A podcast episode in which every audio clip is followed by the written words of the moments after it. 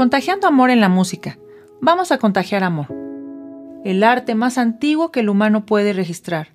El sonido que produce la música. La música ha acompañado a la humanidad durante toda su historia. Por medio de ella podemos reconocer épocas, películas, obras musicales, pero sobre todo contagiar amor. La música está presente en los momentos importantes, es quien aporta vida a un evento. La música evita el silencio incómodo, pero la melodía nos da sentimientos, emociones. La música es parte de nuestra necesidad de expresión, es parte de nuestro lenguaje. ¿Quién no ha encontrado en una canción la mejor manera de expresar sus sentimientos? En México, las serenatas son el medio romántico perfecto para decir te amo de tal manera que me quitas el sueño, y por eso aparezco a mitad de la noche. En la Navidad, los villancicos nos contagian de unión familiar, ayudan en un ambiente de preparación. En las fiestas, la música tiene el papel primordial para que sea un éxito o un fracaso rotundo. En los sacramentos, dentro de la iglesia, hay música, porque es una fiesta, un banquete de amor verdadero y en comunidad. La música tiene la capacidad de modificar nuestro estado de ánimo. La tradición narra que San Ambrosio compuso y cantó el Te Deum de manera espontánea a la hora del bautizo del joven San Agustín, quien después fue un gran santo. Y San Gregorio Magno, en el año 540, ordenó la fundación de escuelas de música que nutrieran de cantantes especializados a las iglesias. Te invito a contagiar amor escuchando música, que te dé paz y alegría. Tenemos en la tecnología la facilidad de tener a la mano millones de opciones musicales, pero desecha la música que lastima, que humilla, incluso misógena.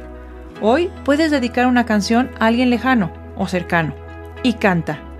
El Papa Francisco dice que el canto educa el alma porque le hace bien. Entonces, vayamos como San Agustín decía, canta y camina, camina y canta.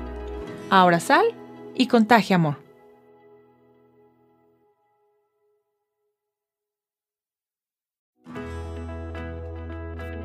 Contagiando amor en la comprensión a los demás.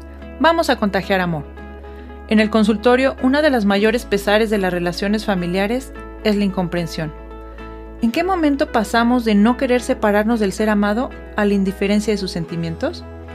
En repetidas ocasiones escucho no me entiende, no me comprende, por tanto, ya no me ama. El amor es atención, es comprensión, porque al comprender mostramos interés en querer solucionar el problema. Hoy te invito a pensar en una persona de la que te has distanciado por falta de comprensión. ¿Qué problema ha generado tu falta de empatía? Casi siempre la respuesta es de que estamos cerrados a solo tener nosotros la razón. Poner una barrera entre tus sentimientos y los de los demás. Hoy vamos a ayudar a contagiar amor en la comprensión. Recuerda que no somos robots. Siempre hay una causa, una razón de cierta manera de actuar. Así que vamos a practicar la tolerancia. Ya decía San Pablo, la tolerancia es soportarnos unos a los otros con amor. Es decir, que sin amor no hay tolerancia, pero tolerar no es dejar pasar las cosas. La corrección es parte también de la tolerancia, porque el amor busca lo mejor para la otra persona. Reflexiona entonces cómo actúas cuando no comprendes a los demás, y es un buen momento de cambiar actitudes negativas por positivas. San Francisco de Sales decía, en nosotros todo lo excusamos, en el prójimo nada.